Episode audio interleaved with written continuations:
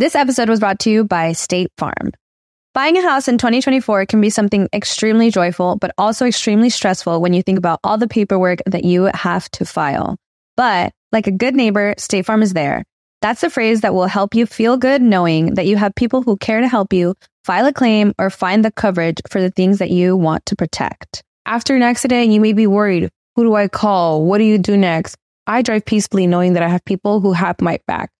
In reality, finding good insurance doesn't have to be something that is complicated to you. State Farm has options to fit your unique needs, which means you can talk to your agent to choose the coverage you need, have coverage options to protect the things you value most, file a claim right on the State Farm mobile app, or reach a real person when you need to talk to someone. Like a good neighbor, State Farm is there. With everyone fighting for attention, how can your business stand out and connect with customers? Easy. Get Constant Contact. Constant Contact's award winning marketing platform has helped millions of small businesses stand out, stay top of mind, and see big results fast. Constant Contact makes it easy to promote your business with powerful tools like email and SMS marketing, social media posting, and even events management. With Constant Contact, you'll reach new audiences, grow your customer list, and communicate more effectively to sell more, raise more, and fast track growth. Don't know much about marketing? No sweat. Constant Contact's writing assistant tools and automation features help you say the right thing at the right time every time. Plus, you can send with confidence, knowing your emails are actually reaching your customers thanks to Constant Contact's best in class 97% deliverability rate. I'm a small business owner and I believe that this is a great tool for other small business owners. In small businesses, you need to create a team. And if you're starting by yourself, Constant Contact can be the team that you need. Tackle any challenge with Constant Contact's expert live customer support. Plus, everything's backed by the 30 day money back guarantee. So get going and start growing your business today with a free trial at constantcontact.com. Just go to constantcontact.com right now. Constant Contact, helping the small stand tall. ConstantContact.com. Estás escuchando El Dolop, parte de Sonoro y All Things Comedy Network. Este es un podcast bilingüe de historia americana en el que cada semana yo, Eduardo Espinosa, le contaré un suceso histórico estadounidense a mi amigo Brian Espinosa, que no tiene idea de qué va a tratar el tema. Bienvenido oficialmente. Este primer Ahora sí. episodio, este, Solos. solos. Sí, ya, sin que nadie nos interrumpa. Sin que nadie nos interrumpa con sus. no te creas, Badía. Chingado. Ah, ¿Estás listo? Vamos a ver. Excelente.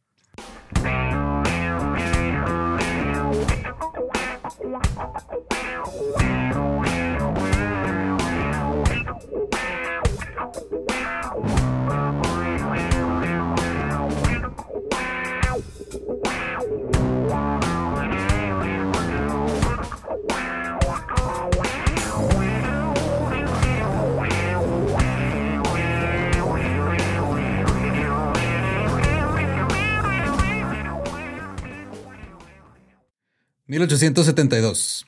James McCabe Jr., miembro del Salvation Army, que es esta asociación como que ayuda a la gente y que tiene sus tiendas de ropa Usada. usada, y ese pedo. Dijo, cito, hay 10.000 niños viviendo en las calles de Nueva York. Los vendedores de periódicos constituyen una división importante de este ejército de niños sin hogar. Los ves por todas partes, rasgan el aire y te ensordecen con sus estridentes gritos. Te rodean en la acera y casi te obligan a comprar sus periódicos. Ajá. Están harapientos y sucios, no tienen abrigos, no tienen zapatos, no tienen sombreros. Así o más odiosos. no están ahí gastando el oxígeno. Pero en el futuro va a ser legal el aborto. Otro reformador de la ciudad de Nueva York dijo, cito, bueno, va a ser legal el aborto hasta que digamos que siempre no en el 2023 y luego ya valió verga otra vez. Sí. Y luego México, ahora sí. Muy bien. Está muy confuso todo eso. Sí, sí. Otro reformador de la, ciudad, de la ciudad de Nueva York dijo, cito, solía haber una gran cantidad de ellos en la oficina del Atlas, que era un, no un equipo de fútbol, era como un, este, un edificio de oficinas de un periódico, Ajá. durmiendo en los vestíbulos hasta que los impresores los ahuyentaron echándoles agua. Ok. Un invierno en Wall Street había una vieja caja fuerte quemada que servía de dormitorio a dos niños que lograron meterse en el agujero que se quemó en la caja fuerte. Estaban en un, en un lugar abandonado ahí viviendo. Ahí viviendo en una caja fuerte quemada. Sí, ok. Ahora, el típico vendedor de periódicos, también llamado newsboy o newsy, por- digo, la mayoría eran huérfanos, pero había muchos que pues nomás eran niños que trabajaban porque pues tenían que llevar también dinero a sus casas. Sí. Eh, compraban ellos un fajo de 100 periódicos, se los vendía el periódico así al contado y los tenían que ir a vender. güey. Y literal su ganancia era la diferencia entre los que, o sea, lo que pagaban por eso y los que lograban vender. Ok. Si no lograban vender los 100, pues ya se la pelaron, ya, Ya la compraron. pelaron. Son Así. como las, las roscas de, Del Costco. Compré 100 roscas y tengo que vender. Y se ganaban la vida con la diferencia entre el precio que pagaban y el precio al que vendían los periódicos. En las grandes ciudades, en esas épocas, los editores a veces publicaban varios periódicos al día. Por eso había edición este, vespertina, edición matutina. Ajá. eh, y esto daba lugar a frecuentes luchas sobre si los newsboys podían devolver las copias no vendidas para que les dieran crédito. Sí. Porque, o sea, sales a vender el periódico de la mañana y luego a las, a las 4 sale otro, güey. Ya necesitas tener el otro. Ajá, y no has vendido los otros que agarraste. Es un pedo. Ajá. Los editores insistieron en que los newsboys eran operadores independientes o pequeños comerciantes. Pues que lo agarren de cama, oye. No los vendí, pues me voy a dormir ahí, cabrón. Pues ya que, que sirva de algo. No, vo- voy a agarrar los que me sobraron para forrar mi caja fuerte porque Ajá. ya se viene el frío. Ya se viene.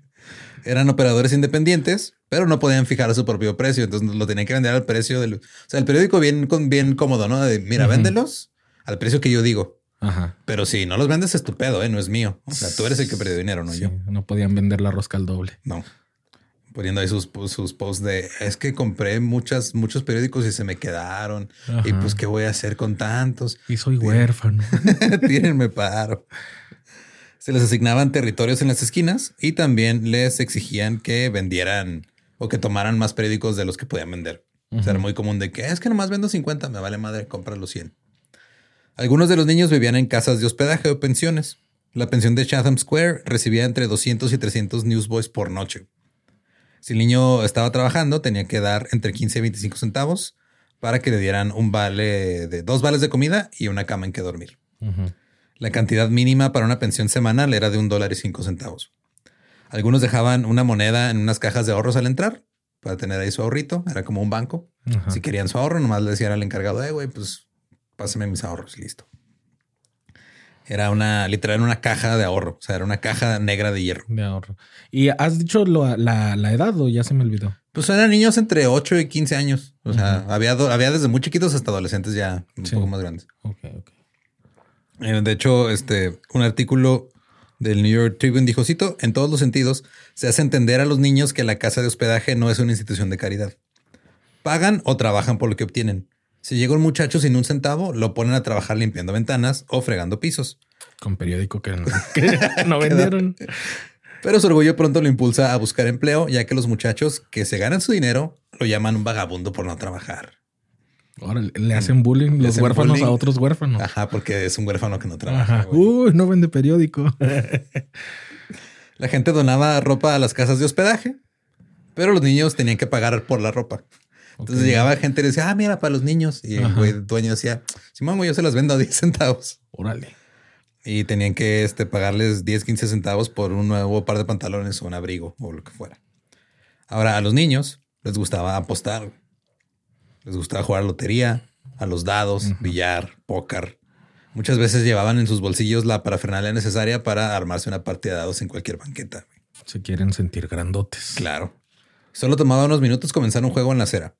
También tenían que eh, saber pelear porque tenían que vigilar muchas veces un trozo de banqueta donde les toca vender periódicos que no llega otro güey a quererles ganar el territorio. Eran como pequeños cárteres que vendían Sí, de, de- de periódico. periódicos, es que así está. Sí. Sí, y ahorita yo no puedo ponerme a vender periódico, me van a partir la madre. ya está todo tomado aquí las plazas. No, ya no se puede. Una noticia de, de Park Road dijo, cito, solo hay una forma de hacerlo, hay que luchar por conseguirlo. Si un chico intenta meterse en tu territorio, tienes que noquearlo o él te noqueará a ti. A las mujeres no las molestamos. Hay un grupo de mujeres junto al puente que está ahí desde que se construyó. Ellas también pueden quedarse a vender periódicos, no tenemos nada contra ellas. El vendedor de periódicos y boxeador, Dave Simmons, dijo, cito, si el tipo puede noquearme, puede ocupar el lugar y ese es el caso en todos los casos. El que vende los periódicos tiene que cuidar de sí mismo y si no sirve, será mejor que renuncie pronto. Pues sí. Pues sí, si no puedes estar ahí. Que no sirva la basura Ajá, junto con los periódicos que no vendiste. junto con los periódicos que no vendió. El New York eh, Herald publicó un artículo también le hablaron con este güey Dave Simmons. Dice, cito, hace solo unos años, nueve décimas partes de los Newsboys eran de ascendencia irlandesa, pero otros elementos han entrado en el negocio según las cifras proporcionadas por el News Dave Simmons. Dos quintas partes son ahora judíos, una quinta parte irlandeses, una quinta parte italianos y la otra quinta parte son negros, muchachas, lisiados, ancianas, farsantes, mendigos y checos. Ok, ¿por qué todos acá en, en toda la basura el último? son los que quedan. Eran o eran negros o eran este, mujeres jóvenes, mujeres ancianas, lisiados, farsantes, mendigos y gente de la República de Checoslovaquia. ok. No sé por qué Muy puso los específico. al final. Sí. Los newsboys más, más grandes despreciaban a los más jóvenes que empezaron a hacer sus propias técnicas de venta de periódicos, güey. Se sentaban en la acera y luego se acurrucaban así a un lado de los periódicos y fingían estar dormidos y nomás los dejaban ahí para causar lástima y que llegaran los señores y les echaran una moneda extra. Y a veces ni siquiera se llevaban el periódico. güey. Wow, gran estrategia. Era una gran estrategia. De hecho, algunos este, se, se- se acostaban a dormir con los periódicos cerrados en la mano y se ponían a llorar. Y llegaba la gente y les daba dinero y no se llevaban el periódico. Y a veces un güey decía, ah, este güey ni siquiera trae los periódicos de ahora, trae cinco periódicos que le sobraron de anoche. Ajá. Los abrazó y se puso a llorar y le están dando dinero. Ya nomás me lo imagino después de que le dan dinero, se levanta y eh, se va así este, contando los billetes y, y ya. Ajá, como si nada, se pone sus lentes y saca su dinero. Este, el vendedor de periódicos Chiqui Wilts dijo, cito, esos niños son una vergüenza. Lloran, actúan con una historia triste y algunos trabajan tan hábilmente que cinco periódicos les duran toda la noche. Porque eso que no, se- no, no se los llevan nomás, Sí. les dan el dinero. Luego el New York Sun eh, informó el 1 de octubre de 1895. James Lynch de Brooklyn, que dice que tiene 36 mil dólares para donar a organizaciones benéficas, reunió a todos los vendedores de periódicos alrededor del Printing House Square y los invitó a cenar en el restaurante Dolan's. Lynch pagó una cuenta de 28 dólares con 40 centavos y alimentó a 211 niños. Tenían entre 7 y 16 años. Ok. Los niños aplaudieron a Lynch y lo llamaban el tío Jim. Después de la comida les dio a cada uno 10 centavos. Ajá. También tomó un pequeño puñado de monedas y los arrojó sobre la banqueta. Cito, me hace bien el, ver el, el- me hace bien en el corazón ver a los pequeños peleando por dinero. Órale, perros. Luego fue a la farmacia para darles una gaseosa, porque ya vendían en la- la- las sodas en las farmacias. En la farmacia, uno de ellos intentó robarle del bolsillo y Lynch gritó, cito, miren, este chico tenía la mano en mi bolsillo tratando de robar. Le di de comer y así me agradece. Él, Línchenlo. él no es compañía adecuada para ustedes que son honestos. Uno de los newsboys gritó, golpéenlo, y los otros se fueron sobre él. Lo agarraron entre como 12 güeyes. Ajá. Lo del- patearon, lo, lo tiraron al piso. Finalmente se levantó, intentó correr, pero lo agarraron de nuevo, lo volvieron a patear. Finalmente el, el señor Lynch intervino y liberó al carterista que lo dejó ir después. Ahora este pedo, este señor hacía esto todas las semanas, güey. Ok. Lo cual a mí me parece muy extraño que un señor retirado que tiene mucho dinero cada semana se vaya a alimentar a niños chiquitos. Pero bueno, Pues sí. o sea, tal vez solo estoy mal pensando. Pero no, no pasaba cada semana lo del, lo del carterista. Nada más lo de Nomás se a- aventarle dinero a los pobres. Sí, y- nomás lo aventarle Ah, dinero a los pobres ya Ok. con eso. sí. Pues sí, ya. Le hacía bien en el corazón ver a los pobres pelear por dinero.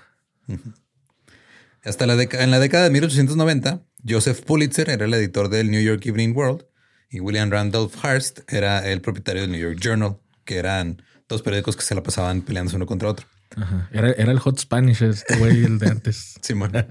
Te doy dinero si te humillas, carnal. Eh, de hecho, participaron en LOL varios de los niños, yo creo también ahí. Si no, brillas o te humillas. Oye, sí. Eh, estaba este y Pulitzer se peleaban por vender más periódicos uno que el otro. Pero estos güeyes eran los que popularizaron el periodismo amarillista. Y era, o el reportaje sensacionalista.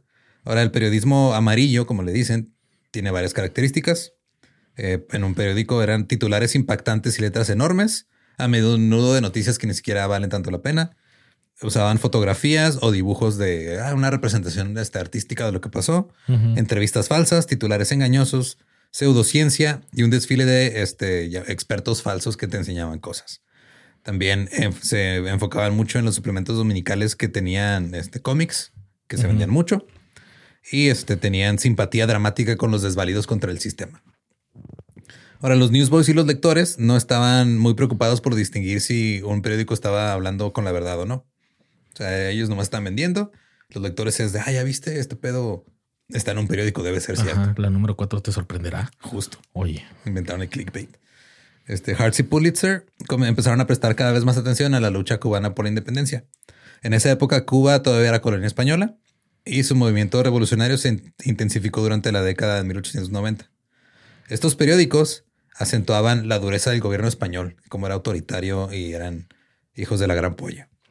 La nobleza de los revolucionarios también la, la hablaban mucho y en ocasiones publicaban historias conmovedores que eran totalmente falsas. La cobertura vendió muchos periódicos para ambas editoriales. De hecho, un artista del periódico de Hearst contó una anécdota sobre cuando le mandó un telégrafo desde Cuba. Le dijo, eh, parece que ya todo va a estar tranquilo, no va a pasar nada, ya no va, a- ya no va a haber guerra. ajá. Y Hearst le contestó, cito, por favor, quédate.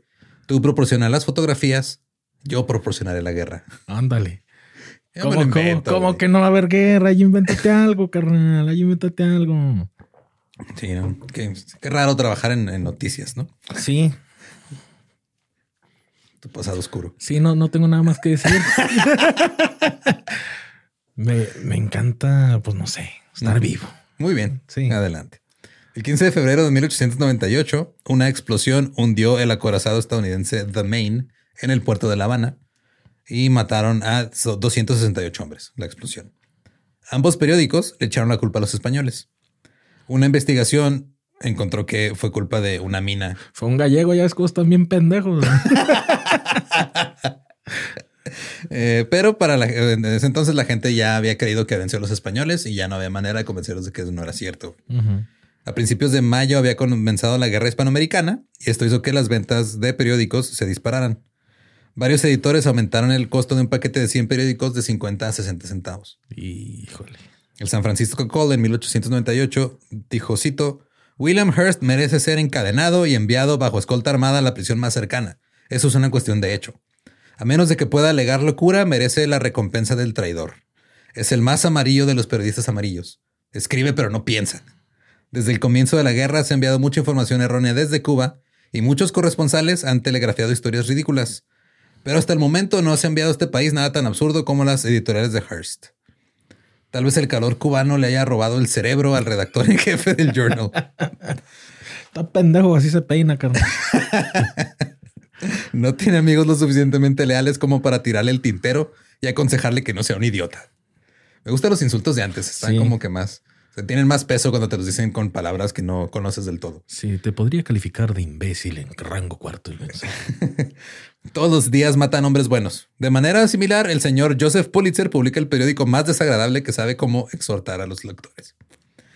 Es Pulitzer, el güey del Del premio, del premio Pulitzer. Ese güey inventó el amarillismo en, en Estados Unidos, básicamente. Pues claro. Por algo es histórico ese cabrón. Así es. La guerra hispanoamericana duró 10 semanas.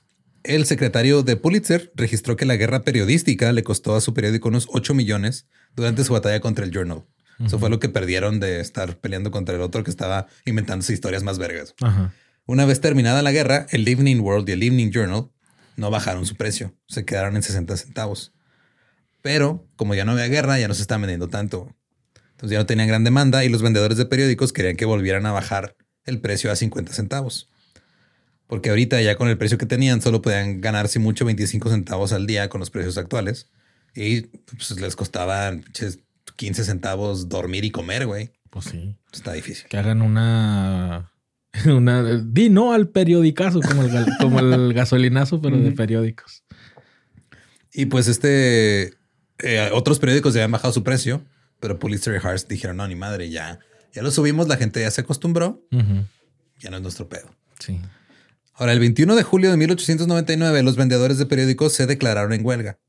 A la mañana siguiente, 300 newsboys se reunieron en Park Row, cerca de los principales centros de distribución de los dos periódicos. Crearon un grupo de arbitraje, pero se les negó cualquier discusión real, por lo que decidieron que había llegado el momento de actuar. Putazos. Putazos. Imagínate que. Imagínate que eres un güey en un periódico, güey. Ajá. Y de repente llegan cinco chavitos de entre 8 y 12 años a decirte, oiga, venimos a negociar, porque si no nos vamos a ir a la huelga, ¿cómo ve? Váyanse a la verga, pinches mocosos. Como dijo los del Salvation Army, nomás están aquí goliendo a miados y este, esparciendo espacio y eh, ahogando el oxígeno y todo lo que dijiste. Jack Sullivan era el líder de los huelguistas. Dijo, cito, ellos creen que somos cobardes, pero les mostraremos que no lo somos. La policía no tendrá tiempo para nosotros. Le preguntaron, ¿cuál es el sentido de este encuentro? ¿Es una huelga? Dijo, claro.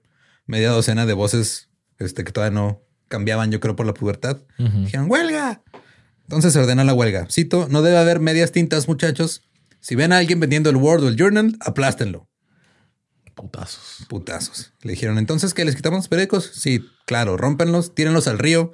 Si no hay más asuntos que tratar, se suspende la reunión.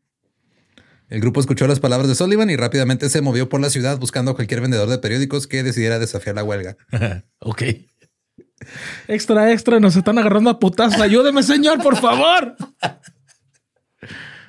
El New York Sun publicó, cito, los newsboys huelguistas controlaron tan completamente la situación que era casi imposible comprar un extra en cualquiera de las calles del centro.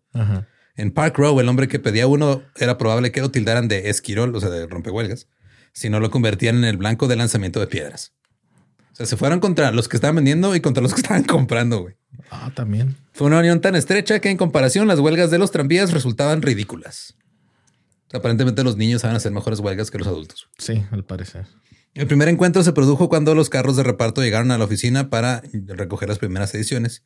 Tan pronto llegaron los carros, el aire se llenó de piedras y los conductores y sus ayudantes enviaron una llamada urgente a la estación de policía de Oak Street en busca de ayuda. Llegaron dos policías que se habían cansados y los chicos les aconsejaron que se fueran a la cama a dormir. Dijeron, ya está muy cansado, señor, ya duérmase. Este no es su pedo. Ajá. Manipuladote el policía. sí. Estuvieron ocupados tratando de proteger este, los vagones hasta que llegó la noticia de que el World Deal Journal habían reducido sus precios. Eso hizo que los niños corrieran a los puntos de distribución. Pero luego le preguntaron al repartidor, oye, ¿el precio nuevo va a ser permanente? Y los repartidores no pudieron asegurarles eso. Así que escucharon a un chico gritar, Cito, no toquen los periódicos de los esquiroles, están tratando de engañarnos. ¿Lo dejo de putear o no? ¿Lo dejo de... ¿Sí o no? Los aproximadamente seis muchachos que se habían llevado los periódicos fueron atacados por los demás, porque sí hubo unos que se los llevaron. Eh, los golpearon, los patearon y pisotearon los periódicos y ya ninguno se atrevió a tocar los periódicos prohibidos. Podían ir a comprar de otros y vender de otros si querían, pero el World Journal, cero. Cancelados. Alrededor de las 13.30 horas, una, una y media de la tarde, 100 vendedores de periódicos formaron una turba armados con palos. Marcharon. Gritaron y golpearon el suelo con sus palos. Insisto, son niños entre 7 y 16 años. No sé si se ve adorable o terrible. Se ve como la, la, película esta que juegan medieval con cartoncitos y así. Ándale, justo. Así ah, se ve. Eh, irrumpieron, eh, bueno, estaban ahí gritando, marchando, eh, golpeando el suelo con los palos. Cada vez que atrapaban un vendedor de periódicos que no estaba de su lado, lo golpeaban hasta que le sangraba la nariz y se unía a la turba. Ok. Si no, no, no quiero, no quiero. ¿Cómo chingados que no, pendejo? Bueno, está bien si quiero. Y ya, así. Irrumpieron en el distrito financiero para limpiarlo de los rompehuelgas.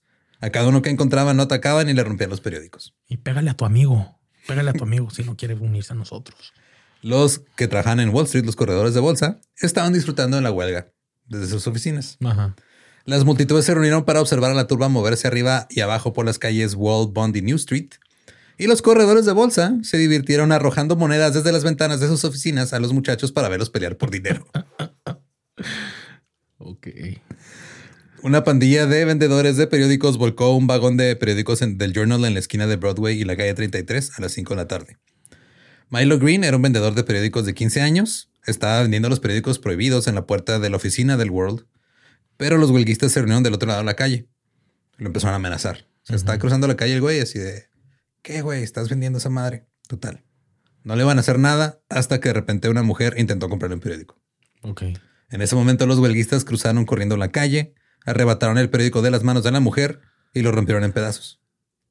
Así a la señora, ahora pinche señora, chingue su madre. Ay, estos chamacos berrinchudos. Luego uno saltó sobre Milo Green, pero un abogado llamado Hugh Coleman estaba cerca. Vio a la turba, a la mini turba de niños, agarró a un chico llamado Emil, lo puso sobre sus rodillas y lo nalgueó. Oh my God. y así con cada uno de los 100 cabrones, paz, paz, paz. Los Newsboys atacaron a Coleman y lo golpearon hasta que un policía lo rescató. Y luego arrestaron al Emil. O sea, güey, imagínate lo humillante que, que es que te nalguen. Que te nalguen en público un extraño y luego te arrestan. Sí. El día siguiente, los periódicos informaron que todos los vendedores de periódicos de la ciudad estaban en huelga. El último grupo en unirse fueron los vendedores de periódicos de la Grand Central Station. Había entre 50 y 75 vendedores de periódicos que trabajan en la estación. Es la estación esta que cada rato destruyen en las películas. Sí. Cada uno tenía su propio territorio. Estaban los, o sea, porque pues, tiene como que sus diferentes líneas de tren. Entonces, ah, los que van a Jersey, pues hay un güey vende periódicos allá, los de Newark, Hoboken, Manhattan, etcétera. Fueron invadidos por huelguistas todas las entradas y fueron cubiertos de lemas que instaban al público a no comprar los periódicos Evening World o Evening Journal. Luego los mensajeros de los periódicos, los que iban a entregar, también se unieron a la huelga. Y 45 muchachos que trabajaban en el telégrafo postal también se unieron. Dijeron, órale, yo tampoco quiero trabajar, chingue su madre. Sí, llévense a la verga todo. La noche siguiente, los Newsboys celebraron una reunión masiva en el New Irving Hall con 5 mil personas. Querían hacer un desfile antes de la reunión, pero el newsboy Racetrack Higgins dijo que el policía, el jefe de policía Devery se negó a darles un permiso para que hicieran su desfile. Dos mil de los chicos vinieron desde Brooklyn llevando una enorme herradura de flores, que era un regalo que les mandó el periódico Brooklyn Eagle para decir, hey, estamos de su lado, tengan flores. Ok. Cinco policías y un guardia estaban ahí para mantener el orden, pero claramente eso no era suficiente porque no contaban con que iban a llegar cinco mil chavitos. Eh, estaban ahí este, esperando que llegaran más policías. Llegaron 15, pero era imposible eh, manejar a los niños. Cito, era una turba que gritaba. Cuando el propietario del salón se negó a abrirlas a las 8 porque la reunión no debía comenzar hasta las ocho y media, cargaron contra la puerta y la rompieron. El New York Times reportó, cito, entre los miembros conocidos de la fraternidad en huelga que expondrán las quejas de los vendedores de periódicos se encuentran Little Mike, Crazy Arborn, el Newsboy Orator, y la huelga está en manos del comité compuesto por Jim Gatey, John Monix, Barney Peanuts, Crutch Morris, o el Moleta Morris porque cojeaba de una pierna, Crazy Arborn, David Simmons, Scabooch Wolf, Blind Diamond. Esos eran los apodos. El Newsbetter es como el Terminator de las noticias, güey. Me lo imaginé acá cubierto de, periódicos en todo su cuerpo. Eh, ajá. Y si había un güey que le faltaba un ojo, pero no llegamos a eso. Ah, ok. El primer orador de la noche fue presentado como un abogado que tiene un mensaje para nosotros. Venga. Imagínate también que eres un abogado y te dicen, oye, ve a hablar con estos cinco mil niños. imagínate el sueño del padre Maciel. cinco mil, cabrón. Mira, ve, háblales, ve, un mensaje. Eh, dijo que iba como representante del asambleísta Charlie Alder. El abogado estaba ahí para decirles que el señor Alder estaba en corazón y en alma con los jóvenes y que les había enviado sus mejores deseos. Todos aplaudieron. Luego un ex asambleísta habló a continuación y les dijo que eh, se esperaran. Dijo, aguanten la huelga hasta que los periódicos se retracten y bajen los 10 centavos del precio. Llegaron con la herradura de flores y les dijeron a los vendedores de periódicos que el que diera el mejor discurso se lo iba a ganar. Ok. Todos aplaudieron y luego una docena de niños comenzaron a pelear. Los más grandes agarraron a unos de las cabezas, los empezaron a golpear para que se calmaran y pusieron fin a la trifulca. Dave Simmons, que era el presidente del sindicato de vendedores de periódicos, leyó una serie de, este, de resoluciones, perdón. El último párrafo de las resoluciones estaba dirigido al público y les pedía que no compraran el Evening World Journal y preguntaba si las publicaciones no arbitrarían con los vendedores de periódicos. Es de, güey, estos güeyes no los compren hasta que hablen con nosotros y nos digan qué va a pasar. De hecho, les dijeron, mejor compren el Evening Sun Telegraph, el Daily News, que ellos sí nos están dando la oportunidad de ganarnos la vida. Ok. Siemens luego le pidió a los newsboys que dejaran de usar la violencia y suavizaran el trato con los rompehuelgas. En eso se levantó uno de los niños, que se llamaba Bob, le decían el indio. Él fue a... Hizo lo de pararse enfrente de una trifulca. Sí, fue, vamos a hablar y a ver si le dan su, premio de su herradura de flores. Vamos a ver si los conquista. Dijo, Cito, estoy aquí por la unión y nada más. Quiero que este ataque continúe hasta que consigamos lo que nos está asfixiando. ¿Qué creen que dice Harstoy? Dice que no podemos darnos el lujo de vender este, dos por un centavo. Dice que podría ceder si el World se, le, bajara el precio, pero que él no puede hundirse primero. ¿No es repugnante? Ahora debo decirles que creo que ganaremos si mantenemos el nivel. Entonces dijo, güey, pinches millonarios están ahí peleándose entre ellos y nos chingan a nosotros. Lo bueno que las cosas cambian, ¿no? Sí, lo bueno. A continuación habló Kid Blink, un chico tuerto. Ok, ahí está el tuerto. Se abotonó su camisa, se echó el pelo hacia atrás y fue recibido con una tormenta de aplausos. Dijo, ustedes me conocen muchachos, estoy aquí para decirles que queremos ganar la huelga, así que debemos permanecer como pegamento y nunca rendirnos. Estoy en lo cierto y todos gritando, sí. ¿No valen esos 10 centavos tanto para nosotros como para Hartz y Pulitzer, que son millonarios? Supongo que sí, porque si ellos no pueden prescindir de ellos, ¿cómo podemos nosotros? Estoy tratando de descubrir cómo 10 centavos de 100 periódicos pueden significar más para un millonario que para un vendedor de periódicos y no lo veo. No sé si dijo el no lo veo con ironía porque le faltaba un ojo. Medio lo veo a veces, pero. pero así completamente, pues como que no lo veo. Eh, y dijo también, cito, no muchachos, voy a decir como los demás, basta de violencia, dejen a los conductores, dejen los incidentes como aquel de la otra noche con el vagón del Junior y uno del Wolfram volcados. Yo estuve ahí, pero ya no hay que hacerlo. Después habló Racetrack Higgins de Brooklyn. Dijo, anoche hicimos una colecta, conseguimos suficiente dinero para contratar una banda que nos guiara hasta aquí, porque era su plan. Vamos a hacer un desfile con una banda que va tocando enfrente. Fui con el jefe de Every hoy para obtener un permiso y ¿qué creen que dijo? Dijo, lárguense vagos. Le dije que no éramos vagos. Éramos chicos honestos que intentaban ganarse la vida honestamente. Pero no quiso ceder al permiso, así que tuvimos que irnos y la banda tuvo que irse a casa. Pobrecitos. Solo Ya puedo decirles, ensayado. muchachos, pues sí, o sea, güey, ya vas cargando ahí tu Ajá. tambora y todo. Y primero te contratan unos niños. O sea, primero lo dudas. ¿no? Ah, eran adultos. Sí, era una banda de adultos. Ok. Sí, güey. Oye, ¿tú qué vas a hacer? No, pues en tal bar. Y, y tú, no, pues con unos niños, güey. Me dieron una feria unos niños. Eh, dijo este Racetrack Higgins también dijo: No he ganado 20 centavos esta semana, pero puedo soportar eso y también todos los chicos de Brooklyn. Manténganse firmes y ganaremos. Todos aplaudieron. A continuación, le dieron la palabra a Hungry Joe Kernan o el hambriento Joe Kernan, que era como la mascota de los Newsboys, y se puso a cantar una canción sobre un vendedor de periódicos que solo tenía una pierna. Ok. Uno de los periódicos dijo que la canción era patética. Después de un par de discursos más, los chicos abandonaron la sala, gritando como demonios y pasaron el resto de la tarde celebrando su huelga y su reunión. Al día siguiente, los dos periódicos boicoteados pagaron a varios hombres dos dólares para vender los periódicos. Se agarraron así, güeyes random de la calle. Sí, güey, te doy dos dólares, véndeme estas madres. 75% de esos hombres tomaron el dinero y no vendieron ni madre periódicos. Pues, pendejo. Ajá, o sea, uno, ah, me vas a dar dos dólares, ah, chingón. ¿Qué tenía que hacer? Pues, Ya me voy. Algunos porque estaban de acuerdo con la huelga, otros porque nomás querían dinero gratis. pues claro. Los muchachos no tuvieron problemas para convencer a los residentes del Bowery que se unieran a ellos en su huelga. Algunos eh, fueron eh, leales a sus empleadores y vendieron algunos periódicos, pero los newsboys estaban convencidos de que los periódicos se iban a cansar de la huelga e iban a ceder. El comité de arbitraje de vendedores de periódicos fue a la oficina del Journal en la tarde, pero el editor se negó a verlos y los expulsaron.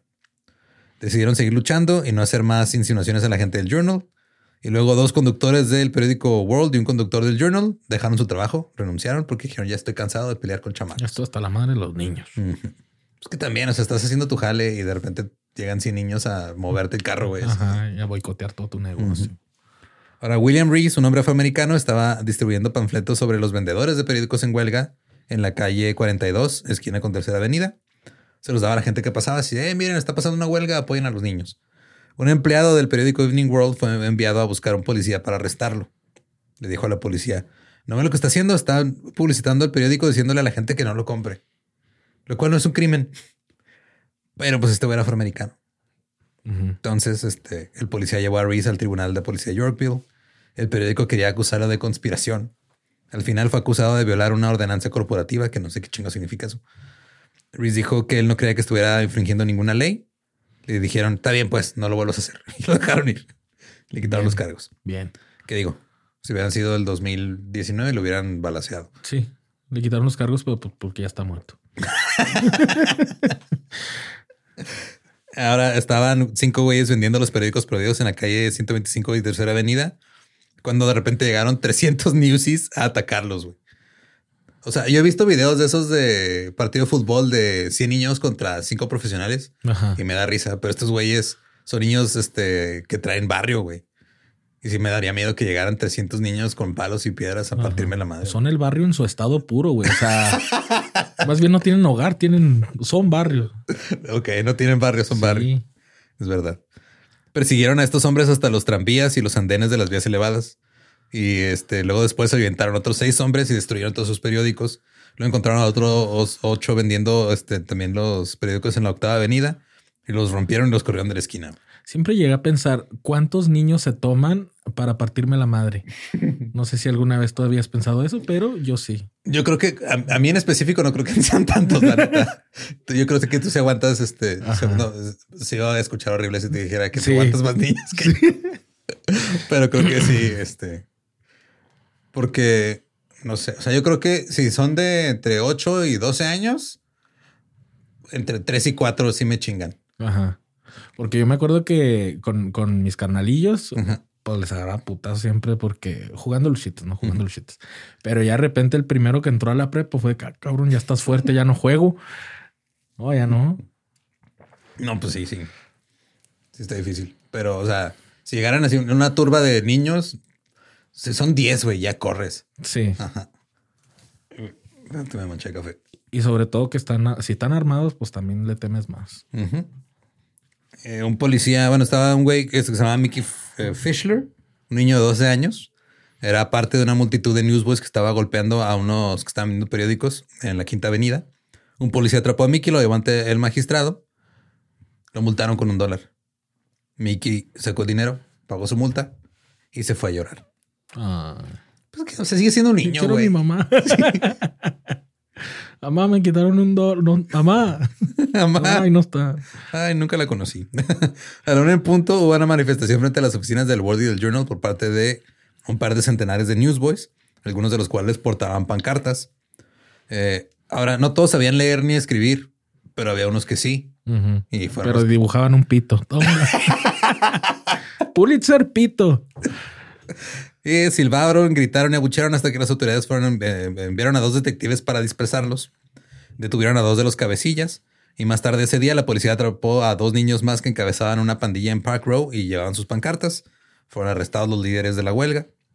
Lo arrestaron otros tres por pelearse. Y esa noche una multitud de niños estaba aventando piedras a un carro de reparto del Journal cuando una piedra rompió una ventana de vidrio de una tienda de joyería. New York Sun dijo, cito, uno de la multitud de newsboys que desfilaban se subió a un vagón de la tercera avenida, arrebató un periódico de la mano de un anciano. El anciano agarró al niño y el niño le explicó que el pedo era que pues estaban en huelga porque no le estaban pagando lo que le merecían pagarles. Entonces el anciano le dijo, ah, no, tienes razón. Rompe el periódico y toma un, dinero para el fondo de la huelga. Sí, órale, vas. Tenga mi niño. Tenga mi hijo. Una turba de varios cientos de newsboys en huelga encontró dos montones de este, números del Wall Street Journals en un kiosco en la segunda avenida cargaron contra el puesto de esos puestitos de periódicos, lo voltearon, agarraron los periódicos y los rompieron en pequeñas tiras. Iban gritando y, cantando por la calle, aventando pedazos de periódicos por todos lados. Y amenazaron con hacer lo mismo a cualquiera que vendiera o comprara esos dos periódicos. Un policía intentó dispersarlos, por lo que lo atacaron arrojándole palos, piedras y latas viejas. Así que se fue a esconder a una tienda. Entre las cosas que le arrojaron había una barra de hierro de 15 centímetros de largo.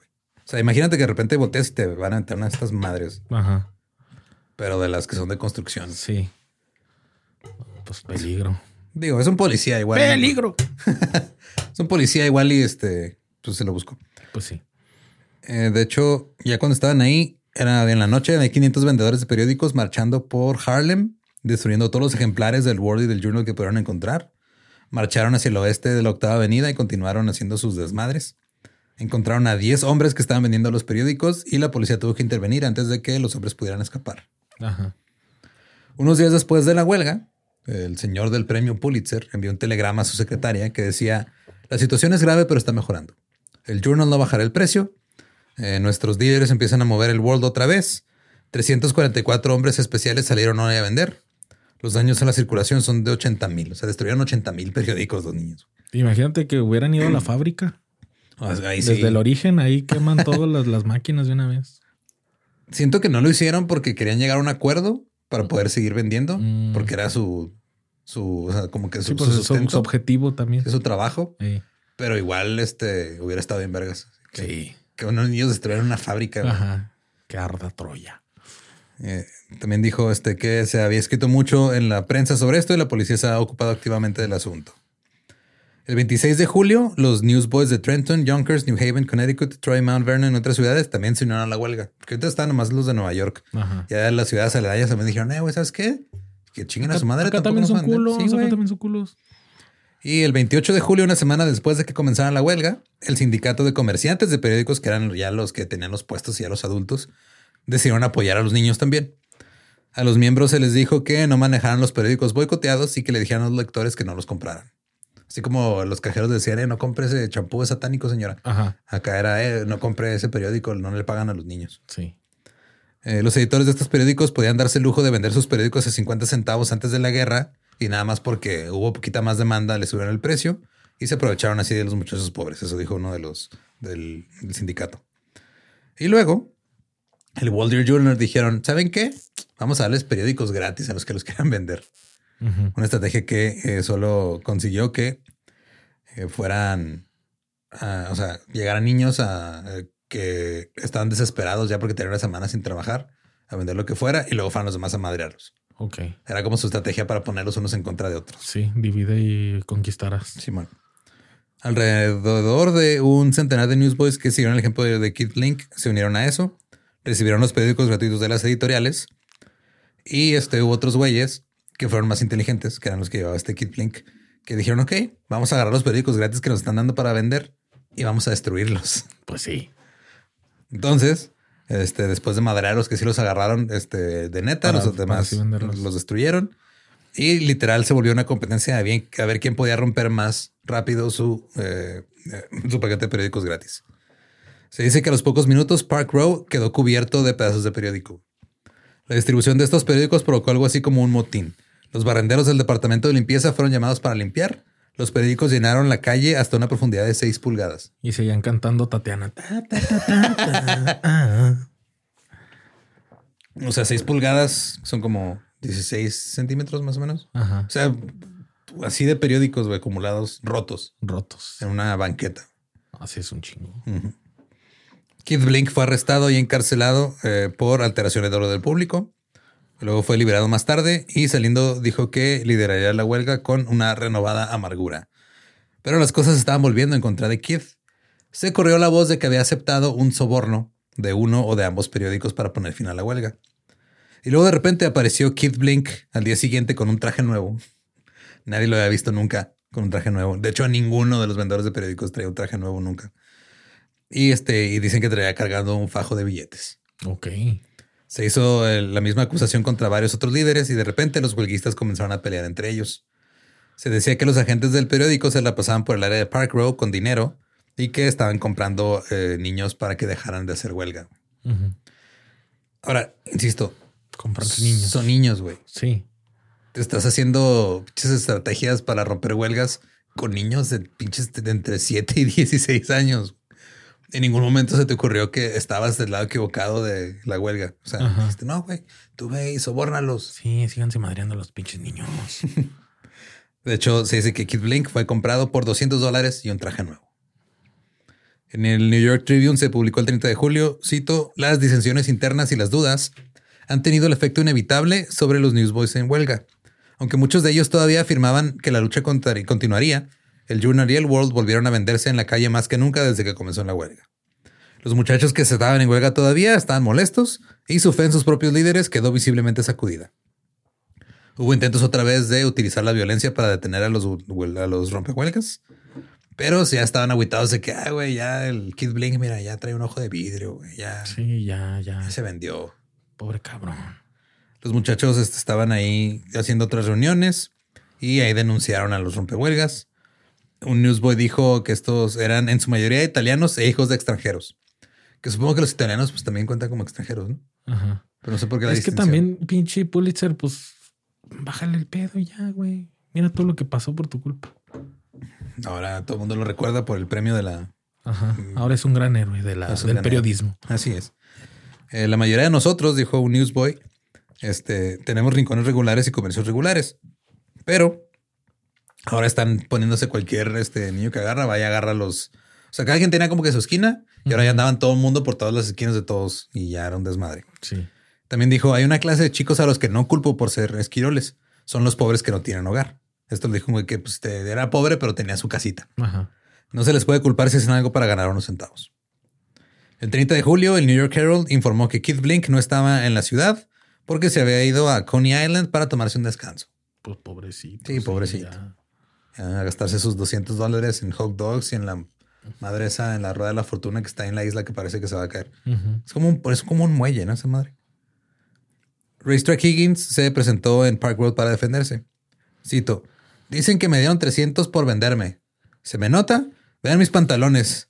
Eh, tienen muchos agujeros y mis zapatos están llenos de agujeros y parecen un tamiz de arena. ¿Creen que renunciaría a mi herradura floral por 75 centavos si recibiera 300 dólares por mi influencia? Este güey ganó el discurso, le dieron sus flores, se desesperó porque ya no tenía para comer y las vendió en 75 centavos. Híjole. Luego un newsboy llamado El Coronel dio una descripción de los agentes del periódico que intentaban eh, convencer a uno de los líderes. Cito, bueno, esta mañana un automóvil llegó a la casa de Dufty y había dos tipos fumando cigarros y sacando el pecho antes de golpear la puerta. ¿Está Dufty ahí? Les dije que no les serviría de nada ver a Dufty porque no se podía comprar. Insistimos, dijo uno de ellos, y luego Dufty bajó a la banqueta. ¿Cuáles son sus planes, señor Dufty? O sea, le mandaron dos mafiosos a un chavito de 13 años. Fumando esos cigarros. ¿Y qué, qué piensa hacer ahora, señor Dufty? Eh, le ofrecieron un chingo de dinero. Dufty dijo que prefería morir de hambre antes de que este, despediera a los chicos honestos de sus trabajos. Así que después de una oferta de todo tipo de dinero, se fueron en su automóvil por la carretera. Tengo chavitos con familia, carnal. ¿Tú crees que dos pinches mafiosos me van a intimidar? Vete a la verga, güey. Otro güey que se llamaba Putz Butler dijo que le ofrecieron 500 dólares para que dejara de hacer huelga. Y empezaron a darse cuenta muchos de que ya había chavitos por todo Park Row que traían dinero. Ajá. Entonces muchos sí se vendieron. Otro güey que se llamaba Cross-Eyed Joe o Joe el Visco entendió que los chicos este, pues, agarrar dinero. Dije, güey, ¿qué esperabas? O sea, ¿cómo crees que puede vivir alguien como nosotros? Ajá. Supongamos que no te da el dinero a la casa porque lo, este, lo golpean y lo atacan cuando llega a casa. Yo tengo que llevarme a casa 6 dólares semanales de dinero. O sea, ese güey tenía más obligaciones que los demás. Ajá. O sea, me imagino a un chavito como de 11 años, pero ya todo barbón, sí, este, medio calvo con una esposa y seis hijos, güey. Sí, drogado y todo el pedo. es que te digo, este pendejo también el Pulitzer, o sea, ¿por qué no? ¿Por qué hace pequeños riquillos en vez de, pues ya, soltarla, ¿no? Me estoy sonando muy izquierdista, ¿no? Pues No. es que, así que digas, la gente que tiene mucho dinero, este, piensa en el bienestar de los demás, pues no, güey. Ajá, No, más que izquierdista está sonando realista. ándale. Ajá, pero Chingándose a- de uno por uno de los que van siendo líderes, pues mejor. ¿qué sigue? Que Salinas Pliego les pague bien a sus empleados de Electra, güey. O sea, Ajá. todo quieres, Sí, Brian. Me pasé de ver. Sí, güey, no mames. pasé de ver. Un episodio te tomó. hasta- A la siguiente ya llegó todo agüitado. Ajá, y a los que estaban haciendo apuestas de cuánto nos íbamos a tardar en romper a Brian. ¿Cuánto vamos grabando, Ram? Como 40 minutos. Eh, el 30 de julio, el Harlem Newsboys Union celebró una reunión en el Columbia Music Hall. Asistieron unas mil personas, entre vendedores de periódicos y sus amigos. El último en hablar fue Henry Butler, que también era conocido como Major Butts. El mayor Butts era el presidente del Harlem Newsboy Union. Dijo que le ofrecieron 600 dólares para cancelar la huelga, pero se negó. Dijo, yo no aceptaría ni mil dólares para cancelar la huelga. Después de la reunión, desfilaron por las calles tocando trompetas y gritando. El primero de agosto, tres vendedores de periódicos dijeron que Kid Blink los detuvo en la calle y les dijo que los periódicos están dispuestos a venderles este, las ediciones vespertinas a 55 centavos en lugar de 60. Ah, ya. Algo. Órale, chido. Los, los siguieron a Kid Blink hasta la oficina del World. El director del periódico les preguntó, ahora muchachos, esta huelga nos está perjudicando a ustedes y a nosotros y queremos solucionarlo. ¿Tomarán 300 dólares para detenerlo esta noche a las 6 en punto? Los niños dijeron, "Nel, no vamos a firmar nada. Entonces el gerente del periódico se acercó, le puso un billete de 10 dólares a un niño en la mano y le dijo, esto es a cuenta. Y en eso salió un policía y lo arrestó por aceptar un soborno. Oh. Kid Blake les tendió una trampa, güey. Ajá. Y se arrestó a todos los niños por, por sobornar. Por sobornar. El periódico dijo que los muchachos habían ido a la oficina y que habían exigido 600 dólares para resolver la huelga. Ajá. Tres vendedores fueron llevados ante un magistrado y enviados a prisión acusados de extorsión. El titular del, del periódico de Pulitzer decía, cito, chantajistas intentan sacar provecho de la huelga. Exigen 600 con amenazas de obligar a los vendedores de periódicos a reactivar el boicot. Todos ellos son conocidos como especuladores. O sea, tirándose mierda en los mismos periódicos que ellos mismos venden. Sí, güey. Así de no, ellos vinieron a nosotros. O sea, el güey volteando la historia completamente. Sí. Y el güey vendiendo, oye, no es cierto. oye, yo no soy esto. Pero tenga un dólar. Se lo doy por un dólar. Eh, Pulitzer alegó que este tipo de especuladores fueron los que organizaron la huelga e intimidaron a los vendedores de periódicos. Este güey o sea, en este, en esta época era muy común como que echar la culpa a los especuladores que eran eh, como este grupo ambiguo de gente que nomás estaba haciendo cosas para su beneficio. Eh, que era como la teoría de conspiración del momento, era decir, no, no es que un especulador es alguien que se beneficia como que haciendo apuestas, ¿no? O sea, como ahorita sería este, alguien que eh, esté haciendo algo con políticos que digan, no, pues yo le invierto tanto a este candidato y tanto a este, me va a convenir cuando uno de los dos gane. Pero en ese momento era como que el, monstruo invisible, así el, el boogeyman, eran los especuladores. Entonces decían que los especuladores habían obligado a los niños a que se pusieran en huelga eh, porque querían sacar provecho de ella y que otros periódicos les habían dado dinero para que sigan apoyando la huelga, lo cual todo esto era falso. Se dice que un comité había recibido 30 dólares de un telegrama, lo cual no era, no era verdadero. Que también les dieron las pancartas y los carteles para el boicot, que tampoco era cierto. Y que otro periódico recibió 10 dólares para comprar pancartas y contratar una banda para el desfile. Empezaron a plantar. El señor, cuyo nombre está en un premio de periodismo, empezó a inventarse historias para chingarse unos niños de entre 7 y 16 años. Sí, nada es cierto. Así es. Peso pluma es inocente. la otra güey también. Nomás se agarraron la mano, eso no es infidelidad. Pero bueno. Pero bueno. Las noticias son falsas. Esa es la, lección. Al día siguiente, New York Tribune dijo que la huelga había terminado. Cito, el boicot de los vendedores de periódicos contra el Body Journal parece haber llegado a su fin. Casi todos los chicos del centro manejan ahora los periódicos que fueron boicoteados. La razón del cambio, dicen los muchachos, es que ahora se les permite hacer devoluciones completas de los periódicos no vendidos al final del día. Ah, ya te permiten este. O sea, el acuerdo que llegaron fue de este, ¿sabes qué? Pues no te vamos a bajar el precio, güey. Pero si no los vendes, me los traes y te sirven a crédito para ya no te van a afectar. O sea, como que eso este sí, suavizó el tantito, carnal. Entonces los Newsboys ganaron una batalla. Que digo, por lo regular unas huelgas sindicales es lo que pasa, no fue con lo que pasó con actores y escritores. Dices, estas son mis, o sea, mis demandas, yo quiero que me hagas esto y luego llegan a un acuerdo que está más o menos en medio. El acuerdo estuvo más o menos bien. Pero James Pulitzer reformularía la huelga ante el ojo público. Recordemos que ese güey tenía un periódico que seguía publicando artículos. Y un artículo salió explicando que el periódico solo ganaba cinco décimas de un centavo por copia el vendedor de periódicos ganaba cuatro décimas por un de, un centavo por cada copia. Entonces decía que era casi la misma cantidad, nada más por sostener el periódico, mientras yo le tengo que pagar a todos mis periodistas, al güey que imprime, al güey que hace las fotos, y ellos nomás por estar ahí con su manita reciben más dinero que yo, lo cual también. No hace nada, pinches revendedores de Costco.